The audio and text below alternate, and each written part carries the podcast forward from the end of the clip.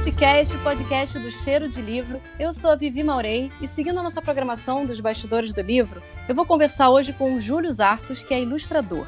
Acho que a maioria aqui conhece alguém que desenha pra caramba e rola aquela invejinha porque você também queria saber desenhar e ilustrar como seu amigo, então você sabe o que faz um ilustrador. Mas e no mundo dos livros?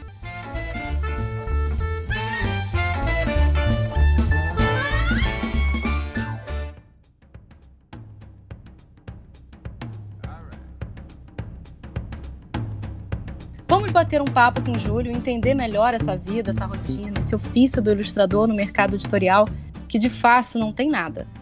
Antes de começar com algumas perguntas básicas de como funciona o dia a dia de um ilustrador, as dificuldades, as obrigações, para todo mundo entender bem o passo a passo dessa profissão, Júlio, eu queria que você me contasse um pouco da sua história, de como foi decidir se tornar um ilustrador, de onde veio essa vontade, essa decisão. Então, é, boa noite, Vivi. É, obrigado aí né, por você ter me convidado aí para fazer essa, esse podcast. Né? Fiquei super animado com isso. É, eu comecei a trabalhar com 17 anos, né, profissionalmente.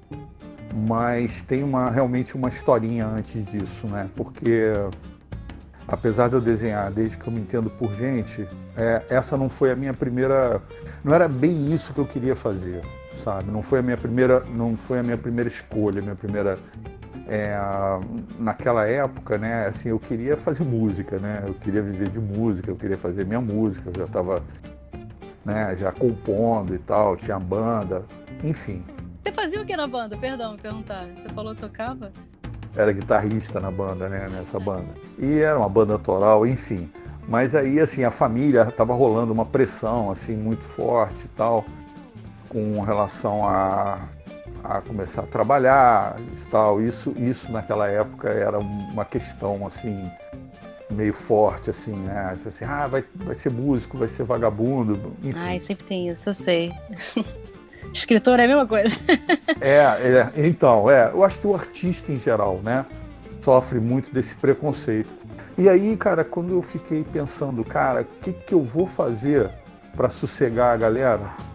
Que, que eu vou fazer? Eu não, quero, eu, eu não conseguiria me imaginar atrás de um, sabe, de um balcão, de uma escrivaninha. É, eu falei, cara, eu vou morrer se eu fizer um negócio desse, né? Eu falei, bom, eu acho que desenhar é uma coisa que as pessoas aceitam melhor. Meu avô é designer, né? Então, pintor também. Então, assim, havia um, um grau de aceitação maior na família. E aí eu fui por aí, entendeu? Foi a minha uma forma de entrar no mercado de trabalho e dar uma satisfação para a família, para a sociedade.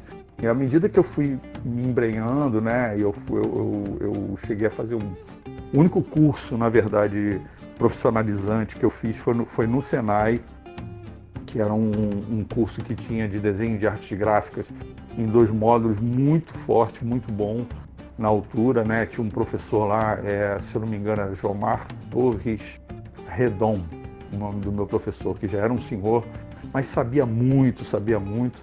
Enfim, aí eu fui e comecei. Comecei com 17 anos e já trabalhando profissionalmente como ilustrador. Era um, um trabalhinho pequeno e tal, numa empresa pequena. Mas aos 19 anos eu consegui um estágio numa, numa agência de publicidade que era a Salles Interamericana de Publicidade, né? que na época era a terceira maior no ranking do Brasil. E ali, cara, ali eu pirei, sabe? Eu consegui estagiar lá, um estágio de três meses, e queriam me colocar em tudo quanto é lugar na agência. Ah, você vai ficar uns dias aqui na, na, na, é, na mídia, outros não sei aonde na produção gráfica, outros. É, eu falei, olha, eu quero fazer só ilustração, dá para fazer um período de estágio só, né? Aí o cara, tá, tudo bem. E aí, bom, enfim, aí eu, eu conheci o ilustrador de lá, que era o Salvio Negreiros, na altura, né? E, e uma galera feríssima que tinha lá naquela altura. E eu fiquei fascinado com, a, com aquele universo, né? Para mim, totalmente novo, né? Tudo material importado, aqueles livros e, enfim, enfim, eu pirei, né? Comecei a trabalhar, aprendi fui aprendendo com todos, né? Porque não só com o Salve, mas fui aprendendo com os próprios diretores de arte, que naquela altura e é bem interessante isso, porque é, eu estou falando de uma época que não existia computação, né? Então era tudo feito à mão, era tudo com você usava né, lápis, ecoline, guache, né, vários tipos de, de, de, de papel diferentes, né? E assim, tudo importado, né? Tudo material de primeiríssima. E fui aprendi muito com eles, né? Engraçado que eu tive assim, eu flertei com o mercado editorial é, até na tentativa de conseguir nessa mesma fase, nessa mesma época, né? Tentei conseguir algumas colocações, mas a minha, a, a minha verve não era o quadrinho. Né? Ainda fiz alguns testes, mas não era o quadrinho, não, não, não era a minha, a minha praia, a minha onda, né? Eu não queria, eu queria, eu queria fazer a capa, coisa do pôster, coisa da, acho que isso já já estava dentro de mim, assim, essa, o, o hiperrealismo sempre me, me, me, chamou muito a atenção, né? E, e, foi nessa época na agência que tinha acesso a todos os livros que você podia imaginar, que eu tive que eu conheci, é, travei contato com o Frank Frazetta, né? O Boris Valerro, que eram ilustradores que faziam é, ilustrações de fantasia da época de, de, ficção científica, né? Cara, aí pirei, né, cara? E apesar disso, o meu trabalho do dia a dia de agência de propaganda, né, não tinha nada a ver com isso, com o trabalho desses caras. Mas era uma meta que eu tinha, assim, que eu queria alcançar um dia, né, de poder fazer aquele tipo de trabalho. Eu tinha que aprender, eu tinha muita coisa que aprender para poder me estabelecer no mercado. E, e, esse sonho foi ficando, né? É, não dava tempo, né? Na verdade, não dava tempo de, de, de abrir outras frentes de, de, de, produção, né? Assim, e isso, enfim, eu, foram vários anos de, de publicidade, né? Mais de 30 anos de publicidade. Eu tive uma, uma época que eu, eu dei uma pirada, assim, larguei tudo, fui pintar que a, a, publicidade ela ela acaba mexendo muito com porque você mexe com a arte, mas você não faz arte, na verdade, né? O teu trabalho é muito objetivo dentro da publicidade. Publicidade é assim, ela tem que ser muito clara, objetiva e direta, né? Você tem que olhar e entender a ideia imediatamente. Aí o que acontece? Você acaba se você é doutrinado, treinado para pensar assim, né? Para você agir assim, para você né, ser muito rápido, ser muito é, eficiente, mas é, com velocidade. Só que aí é que entra a questão interna do, do artista, né? Isso te deixa um, um, vácuo dentro de você. Pelo menos estou falando por mim, né? Não posso falar pelos outros. Mas aquilo me dava um buraco assim, assim de sentido. De, eu falei, não, peraí, eu quero mais quero, quero outras coisas. Eu, eu, eu não quero que o meu trabalho seja só isso, né? Tudo bem, estava ali me sustentando, pagando minhas contas e tal, bacana. É, tinha um trabalhos bem interessantes, assim, campanhas interessantes. É, como eu disse, né, a equipe, as equipes que eu, que eu trabalhei naquela altura, que eu trabalhei na Salles, depois trabalhei, fui para a MPM, que era a maior do, no, no ranking na época, né? E depois na DPZ, né? Foram as três agências que eu, eu trabalhei seguidamente, assim, né? E, pô, só tinha fera, né? Era bem legal nesse sentido. Mas eu queria outras coisas. E aí resolvi essa coisa da pintura, foi um, foi um negócio meio doido, assim, que bateu na minha cabeça. E eu tinha um amigo que já estava no mercado vendendo, produzindo, né, é, quadros para galerias de arte. E ele falou, pô, Júlio, vem aqui que eu te dou uma abertura e tal. Minha, minha esposa está começando a trabalhar com marchand, que é, foi o Cláudio Dantas, né, que é um, um, artista plástico. E aí eu entrei, comecei a pintar, comecei a, a, a, a ter uma produção, a vender e tal. E fui nessa, fui nessa até onde deu. aí chegou um ponto que, quando nasceu a minha terceira filha, aí não deu mais para é, começou a ficar complicado, né? A nível de grana, né? Porque claro, é, é voltar para o mercado de alguma é, forma. É porque assim eu vendia, tinha uma produção, vendia, mas é, o mercado passou, como, como é, é normal acontecer no Brasil, né? De tempos em tempos você tem uma, alguma crise em algum, em, em, algum setor, né? E aí começou a ficar muito difícil de, de, de vender, é, de manter aquela, aquela produção que eu tinha. Com a chegada do terceiro filho, foi ali foi a senha, né? E é engraçado que nesse período em que eu saí da publicidade e fiquei só pintando, foi justamente o período em que entrou a computação gráfica. E aí, quando eu fui retomar o contato com os colegas, as pessoas que eu, enfim, que eu trabalhei, eu levei um tremendo de um susto, né? Que eu entrei numa agência e estava todo mundo já com tudo com computador, né, cara? Assim, tudo computador. E eu falei, ih, caramba, e agora? Aí eu tive que pô, investir, com, é, fiz vários cursos, né? E, e aí acabei conseguindo que um, um primo trouxesse um, um Power Mac é, 7500, cara. Ele tinha que, é, um HD de. Meu Deus do céu, eu nem me lembro, mas era uma coisa ridícula. 32 megabytes de RAM. e, e, eu acho que era 500 é, megabytes de, de, é, de HD. E eu ainda comprei. e eu giga, comprei né? um HD externo da Laci, que era o que na época era o UAU de 1 gigabyte. Naquela altura eu tinha um tinha um diretor de arte da que eu já conhecia da, do tempo da Salles, que virou assim um mentor para mim, né? Que foi o Elcio Mário Noguchi. Né? O Noguchi era um tremendo de um, de um diretor de arte, um designer maravilhoso, um dos melhores ilustradores que eu já vi na minha vida. Né? E eu aprendi assim, eu, eu posso dizer que assim, melhor do que eu sei hoje eu aprendi com ele, que eu posso dizer assim de, de fundamento, né? Foram através dele e ele já estava com o computador em casa e ele falou: Júlio, traz teu computador para cá, vem para cá que a gente começa, vamos começar a fazer alguma coisa. E, e eu não pensei duas vezes. Levei a minha máquina para lá e aí comprei também a, a minha, minha, primeira tablet da Wacom, né? É, eu não sabia desenhar com aquilo, imagina. Né? Eu ficava olhando porque na mesa digital é difícil. É, né? porque eu ficava olhando para, né? É, é, óbvio, né? Você olhar para a tablet, né?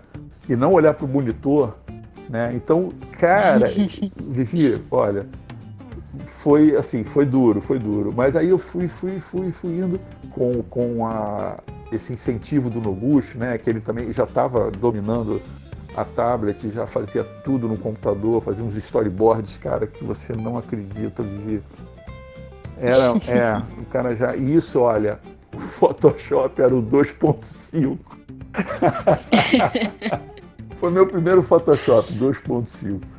Daí pronto, aí não parei mais, né, cara? E foi. Na época eu usava, ainda usava três programas diferentes, né? Eu usava o Photoshop, o, o Painter e o Freehand, cara. Que era um, um aplicativo de é, vetorial, tipo Illustrator, sabe? É, eu usava esses três programas, né, para ilustrar e fui aprendendo um pouquinho de cada um. E o, o Painter naquela época ele era mais interessante do que o Photoshop para ilustração, porque ele, ele emulava né, muito bem a, as, a, os materiais é, analógicos, né, as tintas, ele misturava as cores, sabe?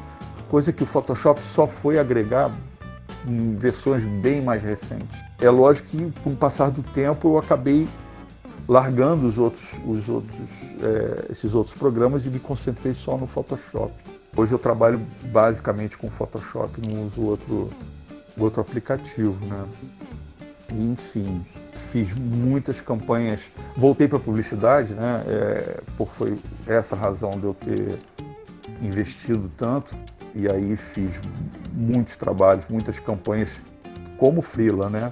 Daí em diante eu já eu, eu sempre atuei como autônomo, né? Ah, nessa época do Noguchi a gente ainda fez algumas capas, mas foram pouquíssimas capas. Mas essa foi sua primeira experiência com editora com capa? Isso, foi nessa vez? Isso, isso. Foi nessa época que eu fiz talvez umas três capas, duas, é, umas três ou quatro capas. Eu tenho, eu inclusive eu tenho os livros ainda comigo que eu fiz essas capas. Record. É, Record. Isso. Era lá em São Cristóvão, né? Já achei muito interessante. Eu sou um leitor, assim, eu me considero um leitor quase que compulsivo. Eu amo ler literatura de ficção, né? Não, não necessariamente científica, né? mas ficção, fantasia e tal. E então, assim, você me pegar, me dar a possibilidade de ler um livro né, e pensar numa capa para esse livro, mas com a desculpa acabar, e, e, você poder ler, cara, era assim, eu, eu adorei essa experiência, né? Foi um período meio curto, mas, mas foi bem, bem legal. E aquilo ficou registrado, né? Então a vida seguiu, fui, continuei fazendo tra muitos trabalhos para publicidade. Assim, teve um período que eu comecei a ir sair um pouco da ilustração e fui fazer comecei a fazer a trabalhar com manipulação de imagem, né, com fotógrafos, né, por, muito por conta de necessidade, né, porque o mercado ele varia, né, ele muda muito, ele é muito assim dinâmico, né. Então assim tem épocas, tem fases em que as pessoas usam, o mercado usa, muito ilustração, mas tem fases que o mercado não usa ilustração. E aí você meio... É, você tem que se adaptar às necessidades ali Ex daquele momento. É, né? exatamente, né? Então ali naquela altura, assim, a, o que me apareceu, assim, foi uma oportunidade. Fui convidado por um fotógrafo e comecei. Eu falei, cara, eu nunca trabalhei com isso. Ah, não, mas a gente vê e tal, você ilustra bem, então você vai parará, vai, vai, vai se dar bem. E aí eu apanhei que nem um boi ladrão, entendeu? Porque estava justamente naquela época da transição da, da máquina da, da, máquina de fotografia, né, do, do analógico para o digital, eram os primeiros os primeiros backs né, digitais né, da, da das marcas das né, Kodak, da é, Hasselblad, o que havia de melhor, 16 megapixels. Eu estou falando aqui de 2001. Tinha mais, e tinha um outro problema também que, que, que quase que me levou a, a, ao enlouquecimento, né? que era o problema da, da, do gerenciamento de cor, o problema da, do RGB para o CMYK. Que, Putz, nossa, é verdade para impressão. Né? Nossa, isso deu muita dor de cabeça. Sabe, porque ninguém sabia fazer isso. Aí, aí o, o, diretor de arte olhava aquilo, a, a imagem no, no, no, monitor, lindo, aquela coisa colorida, né, vibrante, né, o, o né, neon, neon né. Aí quando imprimia, ficava aquela coisa xoxa, né? Esse cara, e o cara, uhum. pô, não é isso que eu aprovei, não é isso que o cara. Fora os problemas que davam mesmo, né? Assim, a nível de, de, de você, a impressão vir toda lavada, toda, sabe, perfil de cor. Olha, perfil de cor. Eu, eu, eu chegava a ter pesadelo com isso, Vivi, porque você não saber fazer a transição correta, do perfil certo, do, do, do RGB para o CMYK, para você poder entregar. Eram vários tipos de, por exemplo, o, o, o CEMIC que ia para um, um jornal não podia ser o mesmo que ia para uma revista, sabe? O tipo de papel, entendeu? Se era papel couché, era um tipo de perfil. Se era o papel semi, semi-couché, era outro perfil. A gente que manipulava que tinha que fazer isso, entregar para o cliente com todos esses perfis. Era de enlouquecer. Se você esquecesse de mandar uma versão, aí pronto, vinha neguinho em cima querendo o teu sangue, entendeu? Na, da tua jugular. É. Então, assim, foi um período muito complicado, mas também de um aprendizado fantástico, entendeu? Assim, o que eu aprendi ali a nível de, é, de, de, de perfil de cor, né, de gerenciamento, de tudo, foi, foi muito importante para mim. E também, assim, a nível de Photoshop, porque eu era um usuário de Photoshop digamos assim, nível básico. E aí, quando eu comecei a trabalhar, fazer trabalhos maiores de manipulação de imagem, comecei a, a, a conhecer outros manipuladores que foram que trabalhavam juntos na equipe e tal, caras que estavam comendo Photoshop com farinha, né? E aí eu fui aprendendo um monte de coisa que eu nunca soube como resolver um monte de problema, fazer efeitos e, né, assim, o Photoshop é uma ferramenta absurda, né? E aprendi muito, então foi bem interessante. Mas eu tava, eu era um peixe fora d'água, porque meu lance era era ilustrar. Eu ainda cheguei a ter um a ter um estúdio próprio, uma sociedade, né, com um fotógrafo, tive funcionários e tudo, mas não foi uma assim, foi uma experiência bem interessante. Eu, de novo, né, sempre o aprendizado, né? Isso você nunca, é, isso você está sempre agregando, né? Como tudo que eu aprendi ao longo desses anos todos, sempre me salvou, me ajudou em alguma situação. Chegou um ponto em que é, eu tive realmente problemas até de saúde, né? Por conta do nível de estresse e estafa muito alto. E aí eu falei, não, não quero, quero, não quero isso para mim, vou morrer aqui, né? Porque teve uma, para você ter uma ideia, a, a, assim a gente virava à noite, era, era recorrente, era uma coisa é, normal, mas teve um, para mim o, o, o recorde, né? O recorde absoluto foram 15 dias dentro do estúdio sem ir em casa. É, três, quatro dias era default, era normal. É, é, uma semana também. Agora, 15 dias para mim foi meu recorde. Né? Dormindo três horas, duas horas, né? uma campanha absurda que a gente pegou. E eu achei que eu fosse morrer ali, entendeu? Aí eu falei, não, não, é, não, não dá para mim, não dá para mim. Comecei a procurar outras coisas, né? Então eu falei, bom, se não é isso, é o quê? Eu falei assim, eu acho que está na hora, eu, né, eu já com meus 40 anos, assim, eu falei, eu acho que já está na hora de eu começar a buscar aquilo que realmente eu gosto de fazer. Quem era, quem era o cara, quem era a galera que estava arrebentando, qual era o mercado que eu queria atuar, porque eu não queria mais atuar em publicidade, é, não queria voltar mais a pintar, pintar quadros, não era essa a minha onda. Aí eu comecei a pesquisar e comecei a pesquisar o mercado de games, né, o mercado de cinema, o mercado editorial. Tinha um, um, um louco, né, o chamado o ilustrador coreano, acho que é Fonzu, ele colocava assim vários tutoriais né, da, de como ele fazia, ele trabalhava para cinema, fazendo aqueles concepts né, para a indústria de cinema e aquelas, aquelas ilustrações maravilhosas e tal. E eu comecei a ver o que o cara estava fazendo, assim, os, os tutoriais, comecei a, a estudar aquilo e comecei a ver como é que ele fazia, como é que eu fazia e, e, e em paralelo fui pesquisando qual era o mercado que estava que tinha mais possibilidade de crescimento, o mercado de games, esse, esse mercado, né, de concept art, mas ao mesmo tempo assim o mercado editorial ali. Comecei a prestar atenção nos livros é, de fantasia, livros de ficção científica que estavam começando a, a bombar, né? Porque isso teve um, um boom, né? Assim, é, de um tempo para cá né? Porque não tinha muito, né? Então aí eu comecei a, a mandar né, currículo, trabalho, eu, fiz o meu portfólio online, né? E comecei a divulgar e tal. E foi, né, foi aí que eu comecei a trabalhar com a Roku. Fez muita, produziu muita capa, né? E pronto, daí eu não, não, não, não parei mais. E eu confesso que como eu te falei, né, é juntar o, o, duas coisas que, que, me interessam muito, né, que é ler com essa coisa de, de criar, de, de, ver a imagem, sabe? Eu, eu, eu, me fascina isso. Você tá no meio da leitura e você começar a imaginar, você ver aquela, começa a vir aquelas as ideias, né, para para capa. Bem, é um trabalho que me que me fascina, que eu gosto, né, adoro fazer. Como funciona essa sua rotina a partir dessa ideia? Você faz um rascunho e manda para a editora e eles aprovam ou você entrega o negócio pronto para aprovação? Você leva todo aquele tempo para fazer? E quanto tempo leva para você fazer? Como é que funciona essa parte? Isso varia muito, porque cada cada lugar tem o seu o seu sua forma de trabalhar, né? A Ana, por exemplo, a Ana, ela, ela me dava ela, ela me dava esse tempo né, essa permissão, digamos assim.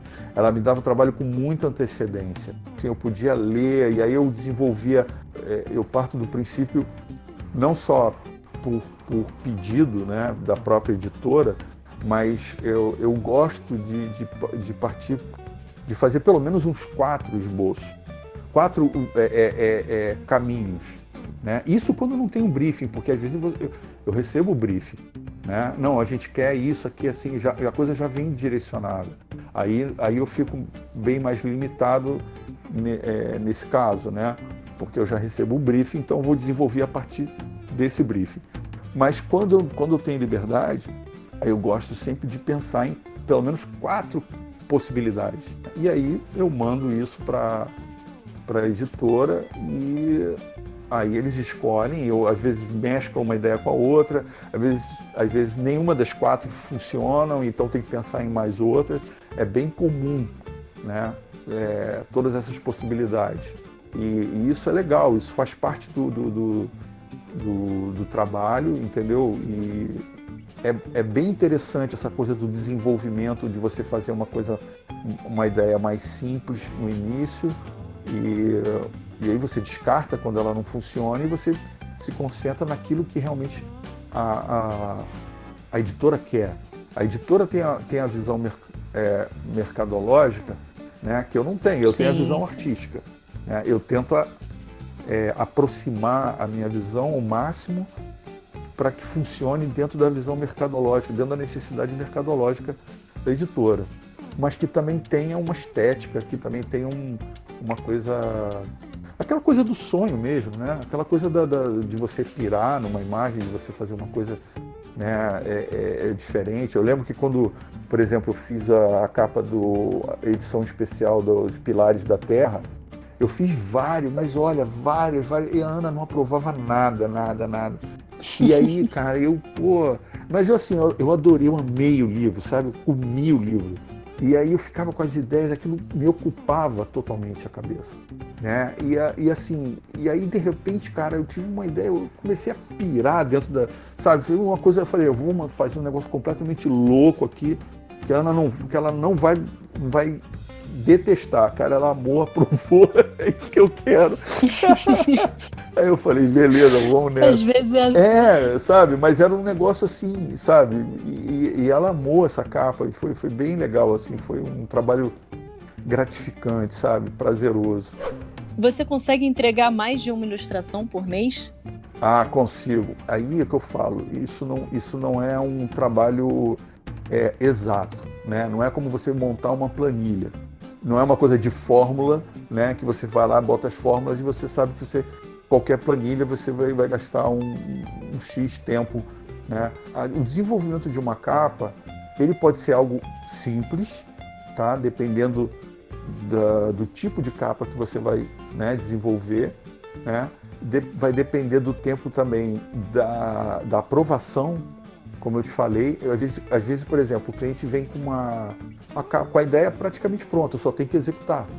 Acontece. Eu, eu não, vai haver esse tempo de, de pensar, o, nem de ler o livro. De esboçar. Não, eu já vou direto na, naquilo e vou desenvolver. Eu peço apenas um sumáriozinho, pelo, né, um, um resumo do, do, da história para poder me, né, me, me, situar, mas eu vou fazer aquilo ali que eu, que eu vou tentar executar aquilo que o cliente está visualizando. Um processo desse pode levar uma semana. Duas... Normalmente eu consigo produzir duas capas por mês. Posso produzir até mais, dependendo desses fatores que eu te falei. Né? Da simplicidade, às vezes uma capa mais simples não requer tanto. É, se não tiver muitos detalhes, se não tiver que. Entendeu? Por exemplo, você fazer uma cena épica, sabe? Vai levar tempo, não tem como, não tem.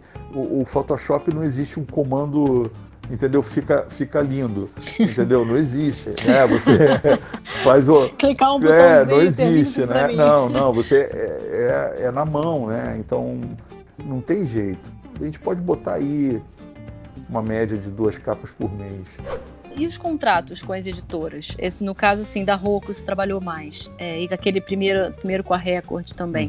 Uhum. Um contrato é algo verbal? É algo não, de fato você assina não, não, um contrato? Tem um contratinho, é mais... né? Tem um contrato, só que, claro, né? Isso varia, como eu te falei, varia de editora para editora. Algumas são mais formais, outras são menos, mas sempre tem um contratinho que você que você assina, né? Tem a negócio de direitos também. Eu sei que essa pergunta é meio estranha, mas você pode falar quanto mais ou menos ganha um ilustrador? É possível dizer aqui pra gente? Ou você quer dar uma média? Ou depende da agência, depende do contrato da editora, depende da capa? Como é que funciona? Então, essa. É, essa é a pergunta de um milhão de dólares, né? Assim, quanto ganha? todo mundo quer é, saber. Todo mundo quer saber, né? Cara, assim, é... depende. Como autônomo, né?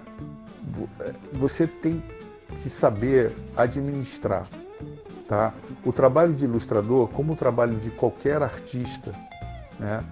É um trabalho sazonal, tá? Então, assim, tem épocas... É, não é carteira assinada, não, né? Não, não, não é a carteira assinada. Então, o que, que acontece? Você pode ter época que você bomba e época que você vai ficar sem trabalho.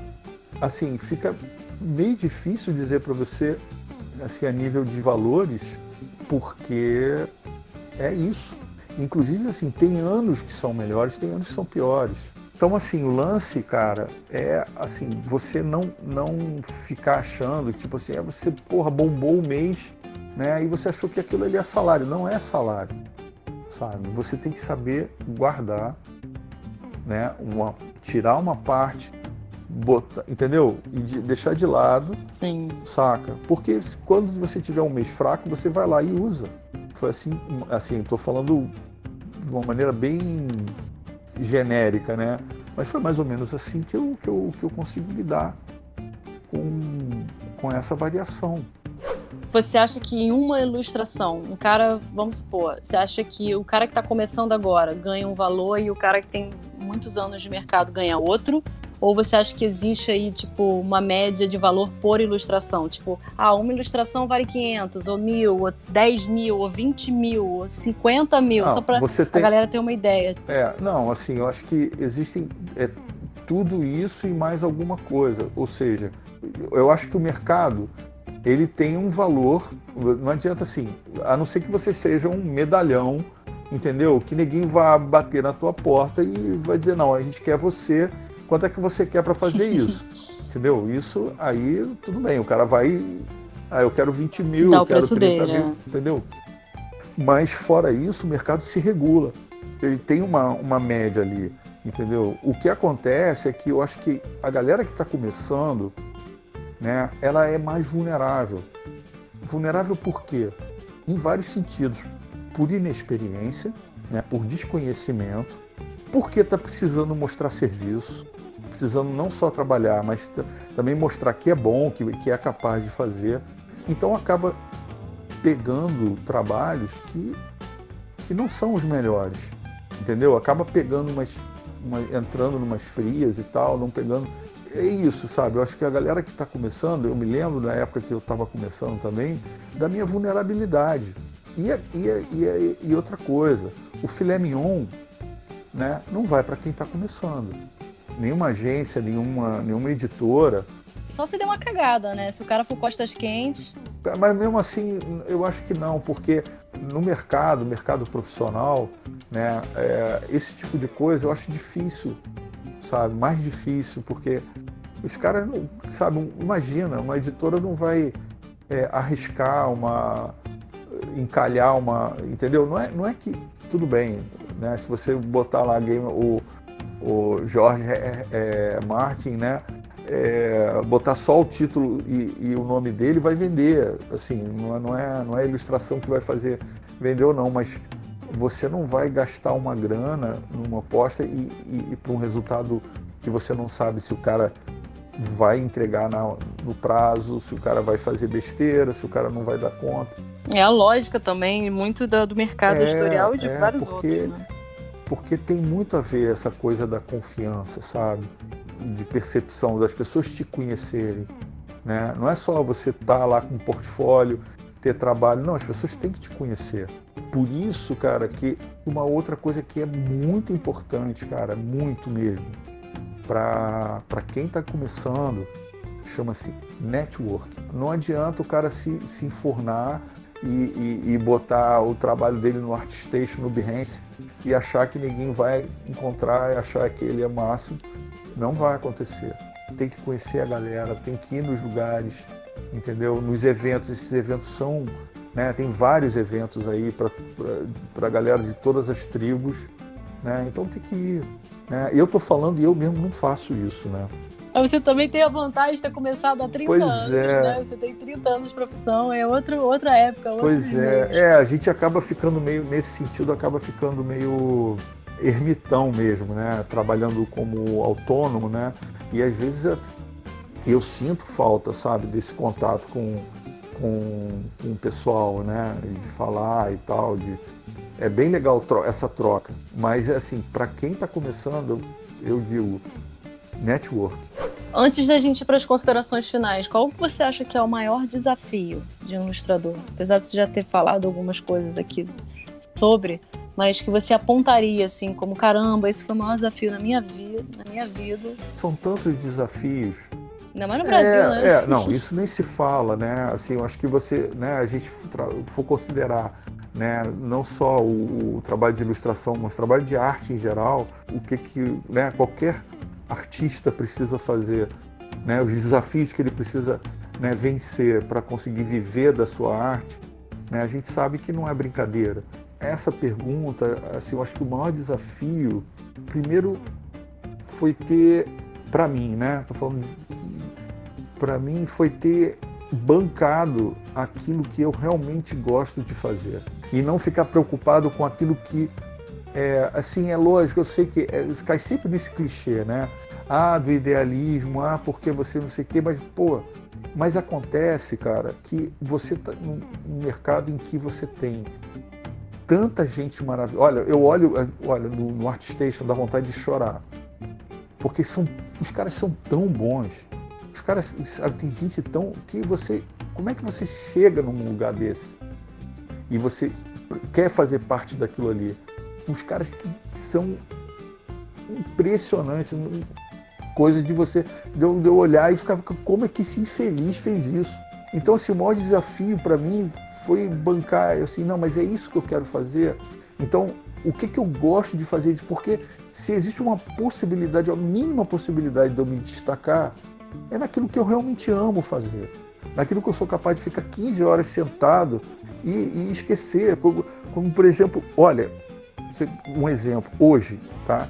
Hoje eu eu tava, eu tô fazendo, tô produzindo uma capa e comecei a trabalhar normalmente meu, meu horário e tal, parei, só parei para almoçar.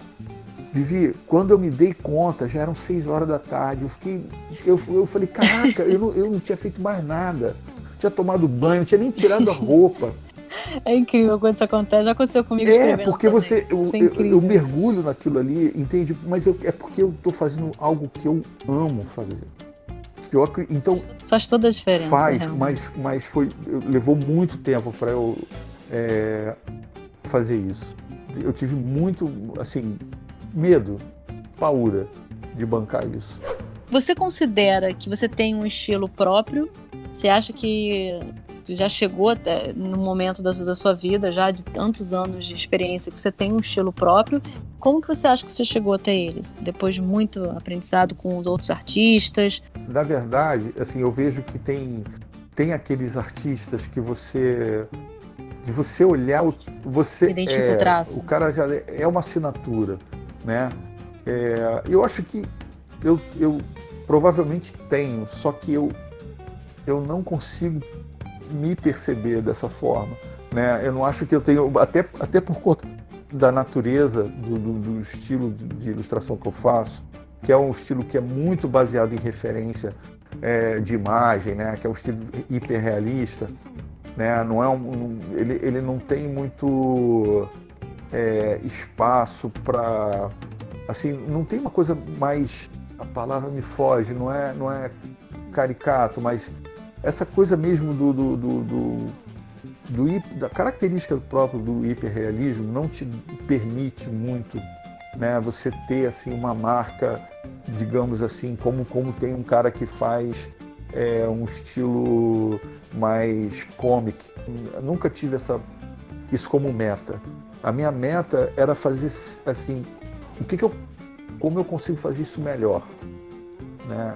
Era, era, era, era entender melhor o que, eu, o que eu faço, era como conseguir trazer para o trabalho aquilo que eu estava imaginando, que é uma coisa que me deixa louco, é quando eu penso uma coisa e não consigo executar aquilo que eu estou pensando. E isso me, me tira do sério, comigo mesmo. Então era isso, era mais isso do que. E, e usar tudo que eu aprendi né, nesses anos todos, né, fazendo coisas tão distintas, diferentes, Eu gosto de misturar tudo, né? De, de, de misturar todas as, as coisas que, enfim, que eu aprendi. Você sabe que é curioso o que você está falando, porque eu, eu não sigo tanta gente assim, realmente, no, no Instagram de ilustradores e desenhistas famosos, mas eu sigo alguns.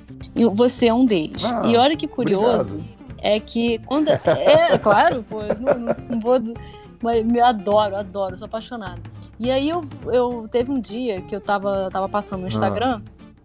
e eu lembro de uma imagem ter me chamado a atenção justamente por eu ter identificado, antes de olhar o nome, eu falei, caramba, é do Júlio. E Olha, era. que legal.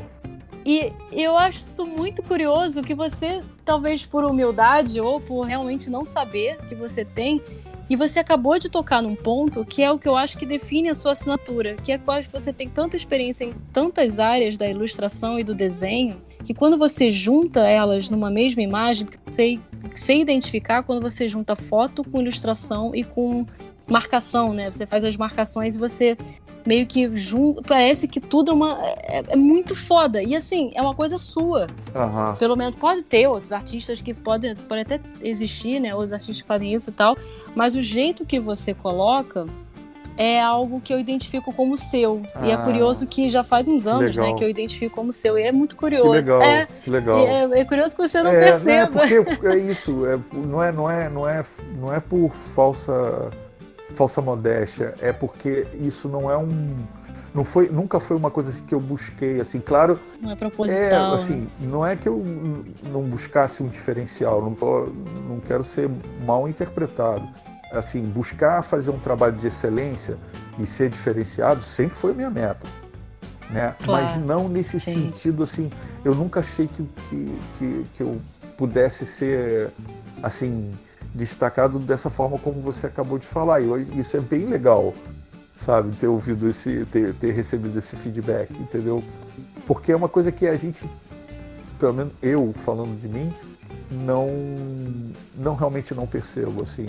Né? E isso é bem bacana, bem bacana mesmo, porque é, eu consigo, por exemplo, eu não sei se você conhece, eu, eu, eu comentei falei sobre o Frank Frazetta e o Boris Valerro, que são ilustradores que foram muito famosos na, na década de 60, 70, né? Até, até início de 80. E eles, assim, eles, apesar de fazerem coisas parecidas, você olhava um trabalho, você olha o trabalho do Frank Frazetta, você não tem dúvida de que é dele. Assim como você olha do, do Boris, também. Só que o Boris, ele, ele é um pouco mais duro do que o, do que o Frazetta né? Ele é mais, é, é, digamos assim, é mais hiperrealista do que o Frazetta. Ele, ele, ele solta mais, entendeu? Ele, o Boris tem outros ilustradores que, obviamente, tentavam imitar o Boris, chegavam mais perto.